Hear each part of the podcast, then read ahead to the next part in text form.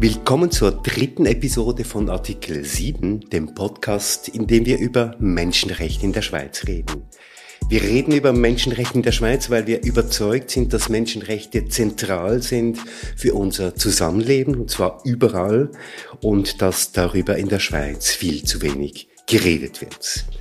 Mein Name ist Christoph Keller, ich bin dein, ich bin Ihr Host in diesem Podcast und führe durch diese und alle weiteren Episoden. Ja, und über dieses fundamentale Recht sprechen wir heute.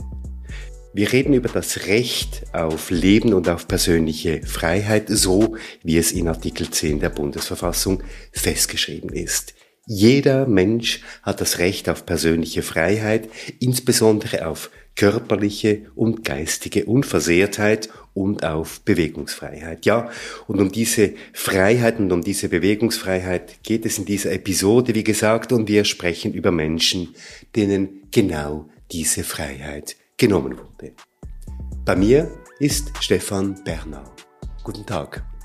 Guten Tag, besten Dank für die Einladung. Stefan Bernhard, Sie sind Rechtsanwalt, Lehrbeauftragter für Strafrecht an verschiedenen Hochschulen. Sie engagieren sich vor allem aber beruflich und auch in verschiedenen Mandaten für Menschen im Strafvollzug, vor allem für Menschen, die möglicherweise ihr ganzes Leben hinter Gittern verbringen müssen, verbringen werden. Wie ist es denn dazu gekommen? Ich bin Rechtsanwalt seit Ende 2004, Anfangs 2005. Gestartet habe ich als klassischer Allgemeinpraktiker. Ich habe aber immer viel Strafrecht gemacht. Und irgendwann mal habe ich einen Klienten gehabt, der war Bubenstricher und der war in einer stationären Maßnahme nach Artikel 59, die damals eingeführt worden war. Und der saß im Gefängnis in Lenzburg und wurde einfach nicht versetzt in diese stationäre Maßnahme. Und der erzählte mir das und ich, ich konnte mir das schlicht nicht vorstellen, dass es in der Schweiz so etwas gibt. Und da habe ich die Akten bestellt, habe das gratis gemacht und mir gemerkt, der müsste schon längst in einer Maßnahme sein, in einer stationären Maßnahme. Da habe ich mit diesem Vollzug angefangen, und so bin ich in die stationäre Maßnahmen nach Artikel 59 reingerutscht. Zuerst über diesen Einzelfall, dann in die Verwahrungsfrage. Dann hatte ich eine Zeit lang eine Halbvoll Fälle, fünf, sechs Fälle und das hat sich immer mehr gesteigert und heute arbeite ich in dem Bereich, würde ich sagen, also ich habe mittlerweile, glaube ich, rund 30 Fälle in dem Bereich und denke, dass ich zusammen mit Alain José mittlerweile schweizweit am meisten solche Fälle führe. Das Stichwort ist jetzt schon gefallen, Stefan Bernhard, das Stichwort Verwahrung. Das Stichwort Verwahrung ist deshalb wichtig, weil es hier genau um diese Menschen geht, die eben auf sehr lange Zeit vielleicht eben für immer hinter Gittern landen werden und warum diese Praxis in der Schweiz unter dem Aspekt der Menschenrechte ganz besondere Fragen aufwirft, das diskutieren wir, nachdem wir uns diesen Fall angehört haben, einen Fall, den Sie betreuen, Stefan Berner. Das ist die Geschichte von Tobias B., der in Wahrheit ganz anders heißt. Im Herbst 1989 beging Tobias B. eine schreckliche Tat. Er tötete eine ältere Frau und verging sich danach sexuell an ihr. Für dieses Verbrechen und weiterer Delikte wurde er im September 1991 vom Bezirksgericht Bruck zu 16 Jahren Haft verurteilt. Aber nach 16 Jahren im Gefängnis kam Tobias B. nicht frei. Er wurde psychiatrisch begutachtet. Man kam zum Schluss, dass er für die Allgemeinheit gefährlich sei, dass man ihn also nicht in die Freiheit entlassen dürfe. Tobias B. galt als gefährlich und kam 2005 in die Verwahrung. Tobias B. saß also weiterhin im Gefängnis, obwohl er seine Strafe bereits abgesessen hatte. An seinem Gefängnisalltag änderte sich mit der Verwahrung nichts. Er blieb in der gleichen kantonalen Strafanstalt wie bisher, gleicher Alltag, gleiche Zelle, gleiche Arbeit und das, obwohl sich der Zweck der Verwahrung gemäß Gesetz von jenen des Strafvollzugs unterscheidet. Verwahrte Menschen sind bereits bestraft worden, also ist es eigentlich unzulässig, sie weiterhin im Strafvollzug zu belassen. Verwahrte sollten in einer gesicherten Einrichtung untergebracht werden, wo sie ein selbstbestimmteres Leben führen können. Jetzt Sie, Stefan Berner, haben im Namen von Tobias B. beim Amt für Justizvollzug des Kantons Aargau ein Gesuch eingereicht, dass Ihr Mandant in eine andere Anstalt außerhalb des normalen Strafvollzugs verlegt wird, worauf Tobias B. im Dezember 2021 tatsächlich nach ein paar Tagen Probewohnen in die Wohngruppe Verwahrungsvollzug in Kleingruppen in der Justizvollzugsanstalt Solothurn verlegt wurde. Und dort wohnt er seither mit fünf weiteren Verwahrten in einer Haus-WG zusammen. Sie dürfen selber kochen und waschen und können ein Telefon frei benutzen. Die sechs Männer arbeiten in den Werkstätten des Gefängnisses wie alle anderen Gefangenen auch. Ja, also mein Mandant ist heute 54 Jahre alt. Er wurde rund um seinen 20. Geburtstag inhaftiert. Damals gab es die Deutsche Demokratische Republik noch und Michael Gorbatschow war in der Sowjetunion noch an der Macht. Und 2021 wurde er in diese verwahrten Wege in Solothurn, die ich ein begrüßenswertes Pionierprojekt finde, wurde er in diese versetzt. Das heißt, er befand sich über 32 Jahre, befand er sich im Normalvollzug. Mir geht es nicht, oder uns, meinem Mandanten und mir geht es nicht primär um die den Zustand heute in Solothurn. Mir geht es darum, wie er 32 Jahre inhaftiert worden ist und es geht ihm auch um das. Es ist seine Lebenszeit, äh, die zerronnen ist in diesen 32 Jahren. Mein Mandant ist auch überhaupt nicht verbittert, sondern meinem Mandanten geht es hier um einen exemplarischen Fall, dass er eigentlich aufzeigen wird, dass was mir geschehen ist, das soll in Zukunft nicht mehr geschehen. Ich bin nachhaltig beeindruckt über meinen Klienten, wie wenig verbittert er ist. Und ihm geht es effektiv darum, und mir auch, diese Praxis in Frage zu stellen, damit mit Menschen, die in Zukunft in eine Verwahrung geraten, anders umgegangen wird als in den letzten 30 Jahren mit meinem Klienten. Also es geht hier nicht darum, dass Ihr Mandant in die Freiheit entlassen werden möchte. Nein, es geht ihm darum, dass er festgestellt haben möchte, dass diese 30 Jahre Verwahrungsvollzug, diese über 30 Jahre Verwahrungsvollzug unter menschenrechtlichen Gesichtspunkten Unrecht war. Und was genau lief denn da schief. Ihr Mandant wurde in Verwahrung genommen gewissermaßen und unter Haftbedingungen in diese Verwahrung genommen. Warum, Stefan Bernhard, ist das nicht korrekt? Also grundsätzlich verstößt es nach meiner Ansicht gegen Artikel 3 und Artikel 5 EMRK sowie Artikel 4 Absatz 1 des siebten Zusatzprotokolls zur EMRK, wie er hier inhaftiert wurde. Weshalb? Grundsätzlich, Sie haben es vorher gesagt, ist die Verwahrung ein Sonderopfer, das eine einzelne Person erbringen muss, weil man sie für gefährlich hält. Ein Sonderopfer? Ja, das ist keine Strafe.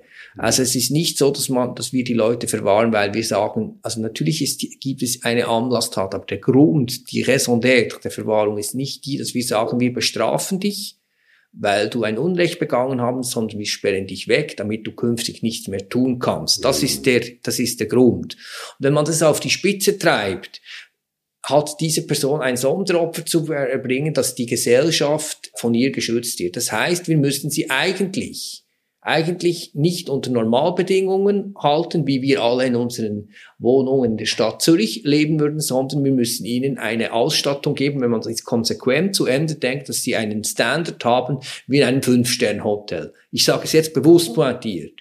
Sie sind in ihrer Freiheit eingeschränkt, einzig deshalb, weil man denkt, dass sie in Zukunft eine, eine Tat begehen könnten. Das ist an sich schon ein erheblicher Eingriff in die persönliche Freiheit. Wir sperren nicht mehr weg, weil wir sie strafen wollen, sondern damit sie künftig nichts mehr machen. Das heißt, jede weitere Einschränkung ihrer Freiheit ist begründungsbedürftig. Und an sich könnte man ja sagen, wir kompensieren das und wir geben ihnen besonders luxuriöse Bedingungen. Dass das nicht politisch mehrheitsfähig ist, ist klar. Aber der Standard kann auch nicht sein, dass wir sie unter gleichen Haftbedingungen halten, wie Leute, denen wir eine Strafe zukommen lassen. Und jetzt kann man aus diesen Bestimmungen der EMRK, die EMRK ist ja so eine Art rudimentäres Gerüst und sie lebt von zahlreichen Einzelentscheiden, von Kommentierungen. Das ist ein internationaler Diskurs, kann man ableiten, was denn anders sein müsste als im Normalvollzug. Und hier haben wir verschiedene Verletzungen gerügt und gesagt, dass mancherlei bauliche, organisatorische und strukturelle Sachen nicht so gewährleistet worden sind, wie es sein müsste, wenn mein Mandant so äh, gehalten worden wäre, dass es einem menschenrechtskonformen Verwahrungsvollzug entspricht.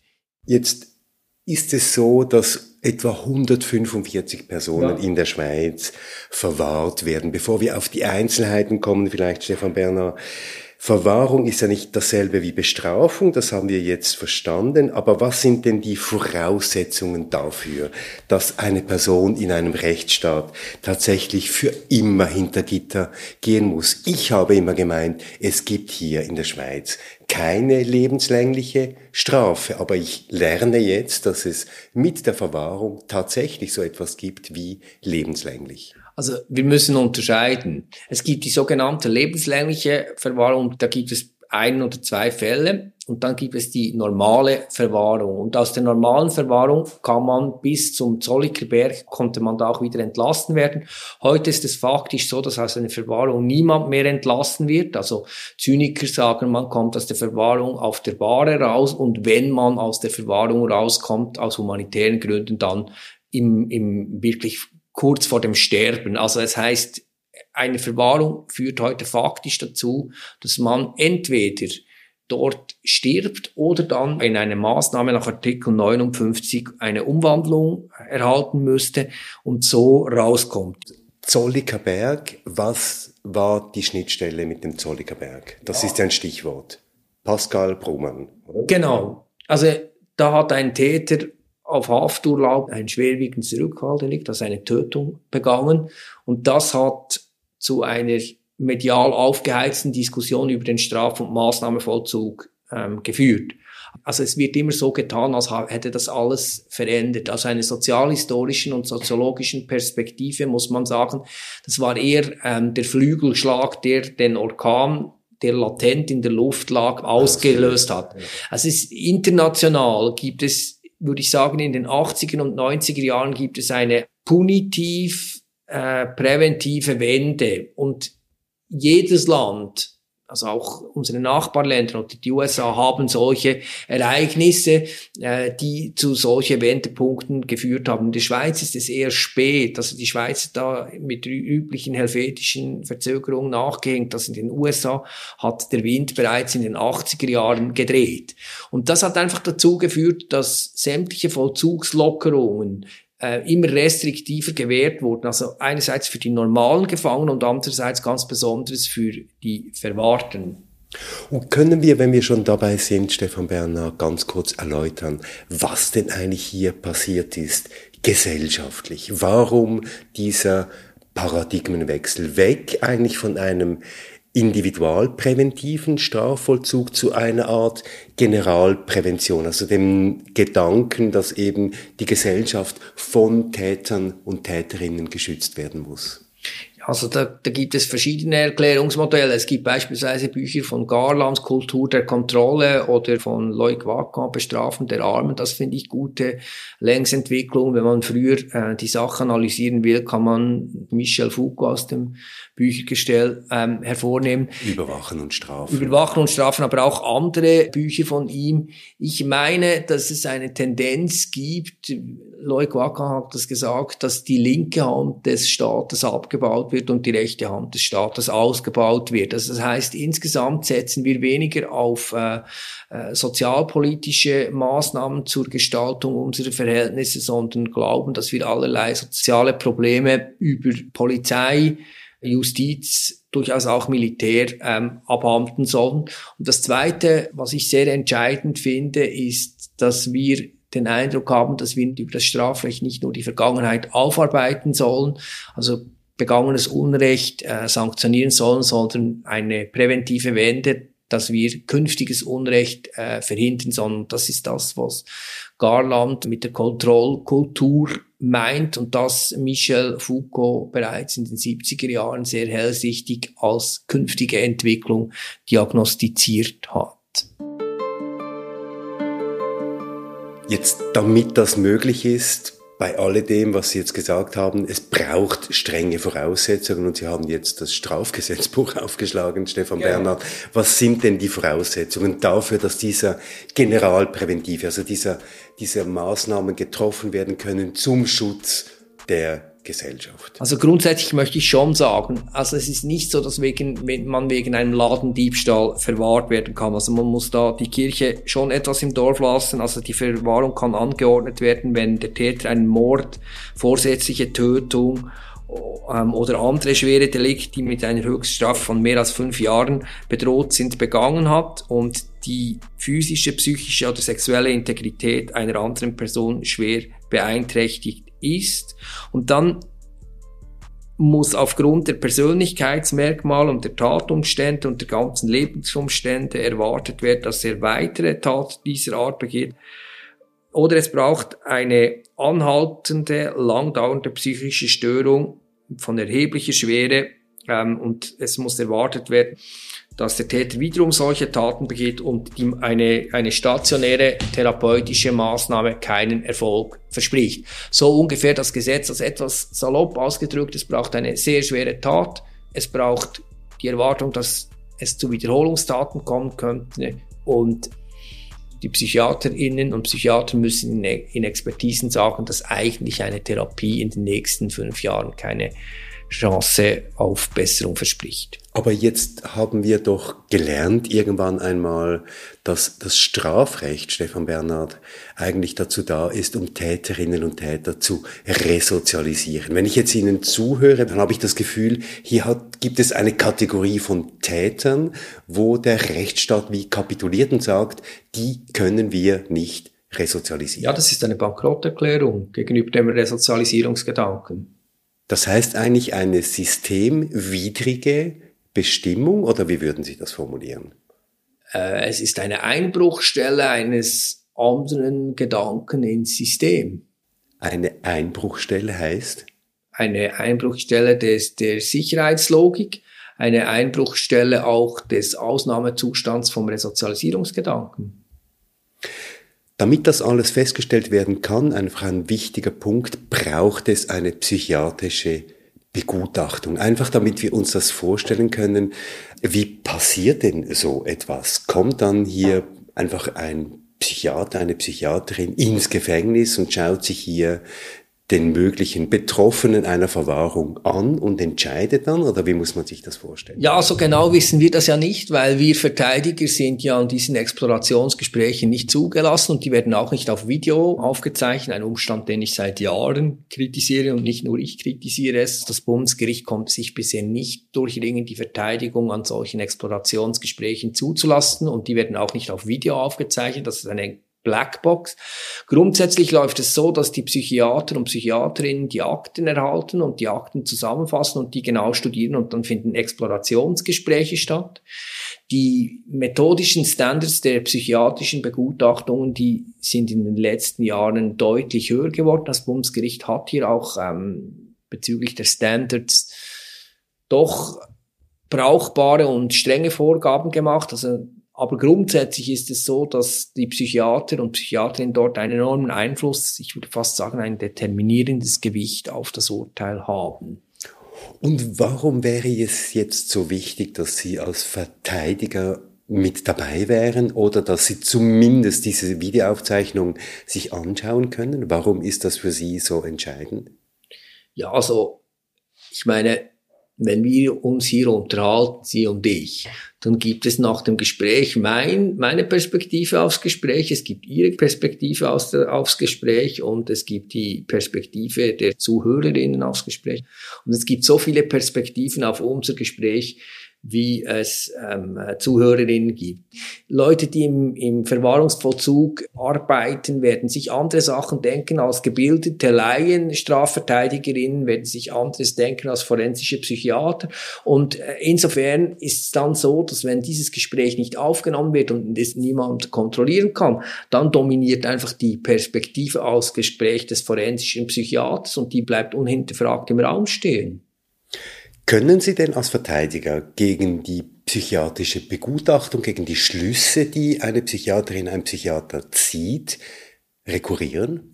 Ja, also ich kann dazu Stellung nehmen und ich kann das hinterfragen. Das setzt ein enormes Wissen voraus. Wir veranstalten seit zehn Jahren oder über zehn Jahren ein Forum Justiz und Psychiatrie mit Marianne Heer, einer Titularprofessorin und ehemaligen Kantonsrichterin und mit Elmar Habermeier, einem forensischen Psychiater. Und äh, wir Juristinnen haben hier einen extremen Wissensnachholsbedarf. Ich kann versuchen, bei einem Privatgutachten eine sogenannte methodenkritische Stellungnahme einzuholen, wenn etwas falsch an diesem Gutachten ist oder wenn es mir falsch erscheint. Die Auseinandersetzung mit dem Gutachten ist sehr anstrengend und setzt sehr viel Wissen voraus. Ich kann Ihnen hier äh, sagen, dass wir Juristinnen hier uns enorm weiterbilden müssen. Marianne Heer, die ehemalige Kantonsrichterin, bietet Second Opinions an. In großen Fällen ziehe ich sie immer, immer wieder für Second Opinions bei und wir beide arbeiten seit langem in dem Bereich oder ich gebe es intern Kolleginnen und es ist völlig erstaunlich, also selbst unter Juristinnen, die sich viel damit beschäftigen, sieht man immer wieder andere Sachen, also es ist hochkomplex, das zu hinterfragen. Jetzt gibt es ja hier eine Grauzone, wenn wir hier schon bei der, bei der psychiatrischen Begutachtung sind. Die Grauzone ist dort, wo eine Maßnahme immer wieder neu angeordnet wird, wo also eine psychiatrische Verwahrung, das gibt es ja auch als eine Form der Inhaftierung, eine Maßnahme, also man kommt nicht in den eigentlichen Strafvollzug, sondern man wird irgendwo in eine Maßnahme verwiesen, psychiatrisch immer wieder begutachtet. Wie sieht es denn da aus? Besteht da die Gefahr, dass diese Maßnahme immer wieder wiederholt wird und dass gewissermaßen ein faktische eine faktische Verwahrung ausgesprochen wird, obwohl der Täter, die Täterin eigentlich nur zu einer Maßnahme verurteilt ja. wird? Das sind die Maßnahmen nach Artikel 59. Im Fachjargon werden sie auch kleine Verwahrung genannt, weil die Leute dort sehr lange drin sind. Im Prinzip müsste es eine große Kur sein und nicht eine kleine Verwahrung. Also ein, ein kurativer Ansatz, dass man hier äh, über Jahre therapiert wird. Tatsache ist, dass die Leute sehr lange weggesperrt sind. Jonas Weber, der Professor der Uni Bern, hat hier eine bahnbrechende Studie veröffentlicht, mit Fällen, die teilweise wirklich kafkaesk anmuten. Ich muss sagen, es hat sich in den letzten Jahren einiges getan. Also die, es wird, es wird genauer hingeschaut, wie lange die Maßnahmen dauern. Die Gerichte bemühen sich auch um zeitliche Limitierungen. Es hat sich herumgesprochen, dass hier rechtsstaatlich einiges im Argen liegt, aber immer noch. Es gibt Fälle, wo Leute zu drei, vier Jahren Gefängnis verurteilt worden sind und am Schluss 17, 18, 20 Jahre in einer stationären Maßnahme sind, ja. Ein klarer Verstoß gegen Artikel 5 der EMRK, würden Sie sagen, wo eben drin steht, jede Person hat das Recht, auf Freiheit und Sicherheit, insbesondere Sicherheit, wenn ich nicht weiß, wann ich eigentlich herauskomme und wie lange das dauert. Ja, ob die Maßnahme nach Artikel 59 in ihrer grundsätzlichen Ausgestaltung gegen die MRK äh, verstößt, ist ein anderer Diskussionspunkt. Ich glaube, weil es periodisch vom Gericht überprüft wird, lässt menschenrechtlich hier weniger klar ähm, dagegen argumentieren.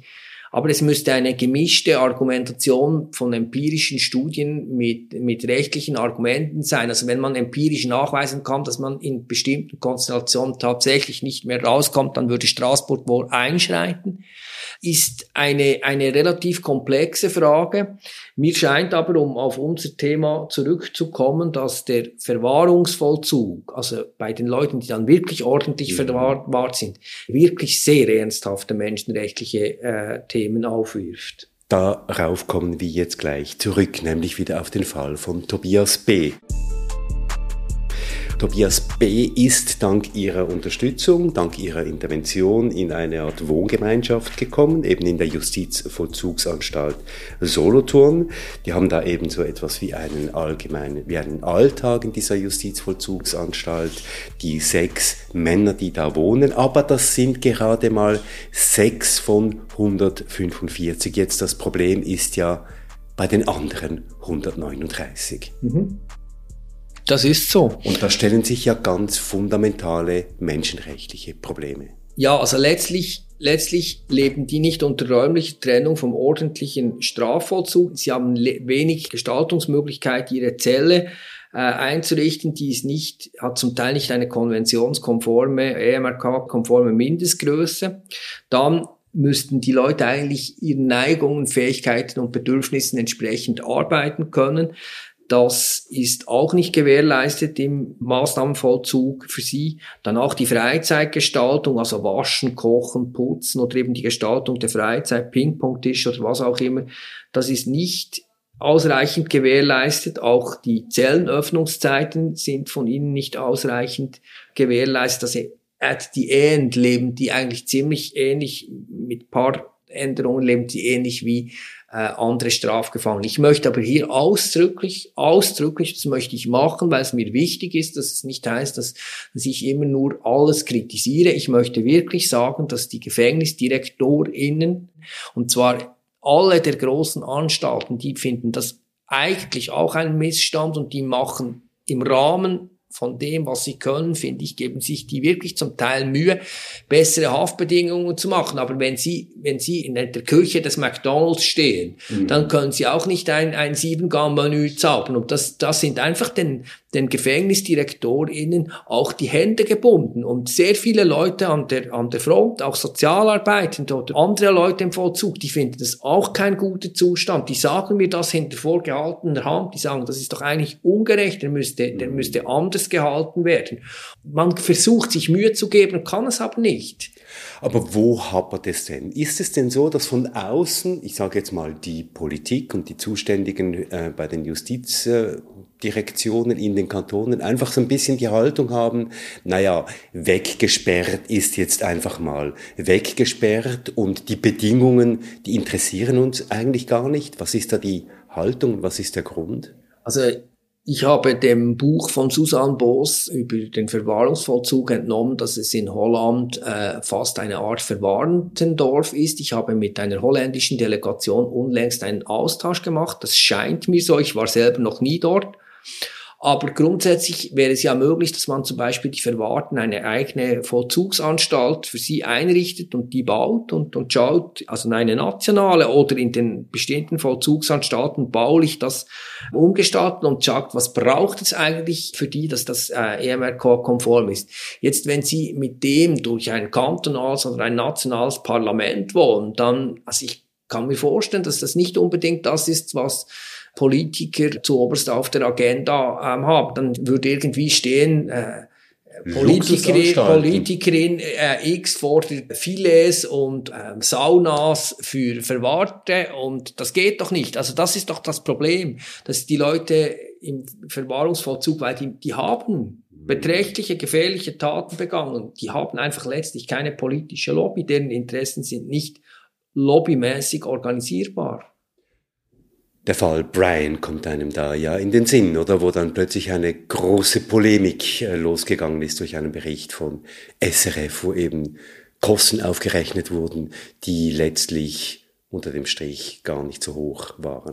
Ja, das ist das, was ja immer unterschätzt wird, oder? Ich glaube, ich bin ziemlich sicher, wenn man eine offene Anstalt machen würde, analog zu Holland, und die Leute so halten würde, ich bin absolut überzeugt, dass sich das kostengünstiger umsetzen lässt oder ließe als äh, die bestehende Lösung. Man vergisst einfach, dass Justiz, Polizei etc. ziemlich teure Veranstaltungen sind. Oder anders ausgedrückt, die Studie von Loic Wacker, die zeigt nach, dass die staatlichen Kosten, wenn man die rechte Hand äh, des Staates ausbaut, explodieren und die Linke abbaut. Also wir könnten unendlich den Sozialstaat ausbauen, wenn wir auf sozialstaatliche Maßnahmen und nicht auf Repression und um kontrollierende Prävention setzen würden, wäre das ähm, deutlich günstiger. Und ich bin auch der festen Überzeugung, dass man einen menschenrechtskonformen ähm, Maßnahmenvollzug für die Verwahrten einrichten könnte, der kostengünstiger wäre. Einmal abgesehen davon, dass man dann ähm, auch viel weniger Aufwände betreiben muss für die Sicherheit, dann müsste man weniger Aufwände betreiben für die Kontrolle. Ich glaube, das ließe sich ähm, machen. Die Frage ist einfach, ob der politische Wille besteht oder nicht. Wenn die Leute weggesperrt sind, dann, dann zeigt man halt immer noch, wir geben ihnen nach wie vor eins auf die Mütze. Das sind ganz schlimme Menschen. Und das ist der Grund dahinter. Letztlich glaube ich, dass über der, die Art des Verwahrungsvollzugs punitive äh, Bedürfnisse bis Rachegelüste abgehandelt werden, Gesellschaft. Die gehören laut der EMRK eben nicht in den Verwahrungsvollzug, ja. weil es da eben nicht ja. um Bestrafung ja. geht. Jetzt aber noch einmal ganz konkret. Ein Thema ist ja immer, dass eigentlich viele dieser Verwahrten hier in der Schweiz zum Beispiel etwas ganz Essentielles nicht haben, so etwas wie einen Vollzugsplan. Also der Vollzugsplan ist ein Instrument, mit dem man perspektivisch schauen soll, was im Vollzug passiert. Wenn ich Verwahrungsvollzugsakten aus den 90er und Nuller Jahren anschaue, da sieht man zwei, drei Zettel pro Jahr und dann hat man den Eindruck, ja, okay, der Mensch ist irgendwo gewesen, beispielsweise in Lenzburg, dem Torberg oder in, in der Pöschwies. Das kann ich den Akten entnehmen. Er ist nicht verhungert. Er berichtet mir nicht, dass er auf dem Boden geschlafen hat. Also nehme ich an, dass er im Bett geschlafen hat und drei Mahlzeiten täglich erhalten hat und ab und zu geduscht hat und vielleicht im Sport war. Was da im Vollzug passiert ist, kann ich mir aufgrund der Akten nicht kann ich nicht rekonstruieren. Wurde einfach nicht protokolliert. Wurde nicht protokolliert, gar nichts. Und es gibt keine Vollzugsziele im Hinblick auf Resozialisierungen und, es, es, und auf Freiheitsorientierung. Und eigentlich müsste der Verwahrungsvollzug auch so ausgestaltet werden, gemäß den menschenrechtlichen Vorgaben, dass zumindest eine, eine theoretische oder eine, eine entfernte Perspektive auf Resozialisierung Freiheitsorientierung äh, gewährleistet wäre. Und die Vollzugspläne, die sind heute besser als vor 20 Jahren, das lässt sich nicht wegdiskutieren, aber sie sind oft nach wie vor bei Verwahrten nicht hinreichend konkret. Da kommen jetzt ja wieder die PsychiaterInnen ins Spiel, weil die Beurteilung natürlich immer auch aus einer psychiatrischen Perspektive gemacht wird. Und da hat die Nationale Kommission zur Verhütung von Folter in ihrem Bericht vom Oktober 2022 unter anderem festgestellt, dass genau eben diese Neubeurteilung oder Wiederbeurteilung oder laufende Beurteilung von verwahrten Täterinnen eben nur sehr oberflächlich und stereotypisch durchgeführt wird, dass man also gar nicht wirklich eingeht auf die vielleicht Veränderungen auch einer Person, dass sie sich zum Besseren gewandelt hat beispielsweise.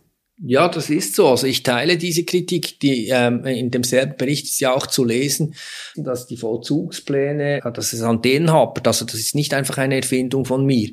Der, das Problem ist auch, dass die Leute im Verwahrungsvollzug oftmals gar keinen Anwalt haben. Das, also sie schauen mich jetzt ziemlich entsetzt an.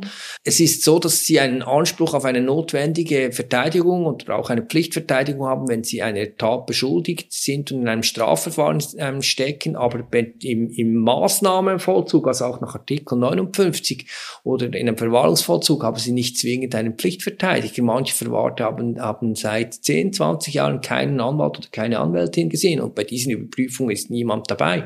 Obwohl die ja eigentlich wirklich Unterstützung brauchen, weil sie ja eben tatsächlich eben ihre Freiheit auf Lebzeiten möglicherweise beraubt Ja, natürlich sind hochvulnerable Personen. Und es ist eine hochvulnerable Situation. Also früher, Matthias Brunner, Alain José, äh, Konrad Jäcker aus Solothurn und Bernhard Raber war auch noch jemand, der das gemacht hat. Und wir haben jahrelang, jahrelang haben wir dafür gekämpft, dass wir zum Beispiel bei, wenn eine psychiatrische Exploration angestanden ist, dass wir äh, unentgeltliche Rechtsverbeistendung bekommen, dass der Staat uns als Pflichtverteidiger einsetzt. Also wenn die Verwahrung noch einmal beurteilt wird und entschieden wird, Beispielsweise. bleibt er jetzt noch mal fünf oder zehn Jahre drin. Beispielsweise, oder wenn bei einer Maßnahme nach Artikel 59 eine psychiatrische Begutachtung hatten, wir hatten homerische Kämpfe, also wirklich, dann wird wir hier bezahlt worden sind, dass Sie sich das richtig vorstellen, es geht hier um Anwaltskosten, geht es vielleicht um Anwaltskosten von 3.000, 4.000 Franken zum Beispiel. Und das steht dem gegenüber, dass ein Hafttag bei einem Verwahrten mehrere hundert Franken kostet. Das ist vielleicht sieben, acht Hafttage, die man für den, die Verteidigung ausgibt und die wollte man nicht ausgeben als Kontrolle. Und mittlerweile, das muss ich wirklich sagen, gerade Zürich und Bern, da prozessiere ich viel. Ich glaube auch Basel-Stadt, da bin ich selten, aber Zürich und Bern, die gewähren heute diskussionslos unentgeltliche Rechtsverbeistendung. Also da hat, da hat ein Umdenken stattgefunden. Ich glaube, die Fronten haben sich da etwas aufgeweicht und ich muss wirklich sagen, den größten Kranz möchte ich hier den Leuten an der Front, den Sozialarbeitenden und früher hat man Wärtern gesagt, die sind heute der Meinung, dass ähm, ein Großteil von denen ist der Meinung, dass es hier Änderungsbedarf hat und auch im Vollzug. Die, die Leute bemühen sich mehr um die Einhaltung von menschenrechtlichen Standards. Man kann darüber reden und es ist ein sachbezogener Diskurs unter Fachleuten da. Dass die politischen Rahmenbedingungen nachhinken, das ist nach wie vor der Fall. Sie haben es gesagt, die Verwahrten haben keine Lobby jetzt. Wo keine Lobby ist, äh, Stefan Bernhard, müsste man eine bilden. Woher käme denn Ihrer Meinung nach diese Lobby? Sehen Sie, Menschenrechte haben ja oft genau eben keine Lobby. Sehen Sie, wenn Sie Mietende vertreten wollen, dann sind sie strukturell gegenüber den Eigentümern in der schwächeren Position und auch bei Arbeitnehmerinnen und gegenüber den Arbeitgebern. Aber grundsätzlich gibt es sehr viele gebildete, gut situierte Mietende und Arbeitnehmende. Diese Interessen lassen sich lobbymäßig organisieren. Bei Verwahrten oder bei Gefangenen meint man immer, es sind die anderen und deshalb lässt sich eine Lobby schwer organisieren. Und das führt dazu, dass im Rechtsstaat systemisch eingeschrieben ist, dass der Zugang zum Recht eben nicht für alle gleich ist. Und hier sind diese Menschen sind einfach darauf angewiesen, dass die Mehrheitsgesellschaft die nicht davon betroffen ist oder glaubt, nicht nie davon betroffen zu sein, dass die Mehrheitsgesellschaft aus menschenrechtlichen Erwägungen äh, hier der, äh, die Auffassung vertritt, dass Minimalstandards nicht unterschritten werden darf. Das heißt, hier müsste eine Gesellschaft, müssten auch PolitikerInnen, die diese Gesellschaft ein Stück weit mitgestalten, um des Rechts willen, um des Menschenrechts willen, einfach um den, des Gedankens willen, hier sich dafür einsetzen, dass diese Verwahrten heute, diese 139, in eine menschenrechtskonforme Situation kommen. Ja, ich glaube, dass es sehr viel über zivilisatorische Standards aussagt, wie wir mit den Strafgefangenen äh, umgehen. Ich glaube, das ist einer der ganz entscheidenden Gradmesser, wie es um eine gesellschaftliche Formation beschaffen ist. Ich denke oder ich bin der dezidierten Ansicht, dass eine anständige Gesellschaft darauf angewiesen ist und es ihr gut ansteht, darüber nachzudenken, wie sie äh, mit den Menschen umgeht, die abweichendes äh, Verhalten an den Tag gelegt haben. Oder anders ausgedrückt, ich glaube, dass die Ausgestaltung unserer Gefängnisse und ich würde auch sagen der Schlachthofe der Tiere sehr viel darüber aussagt, wie eine Gesellschaft kulturell ausgestaltet ist. Und insofern glaube ich, dass die Realisierung der Menschenrechte und nicht nur die Verbriefung auf Papier, sondern im, nicht im Law in Book, sondern im Law in Action entscheidend ist und nicht einfach ein Luxusgut, sondern ich glaube, dass die Einhaltung der Menschenrechte entscheidend dafür ist, dass wir in einer Gesellschaft leben, die so etwas wie human sein könnte. Stefan Berner, ganz herzlichen Dank.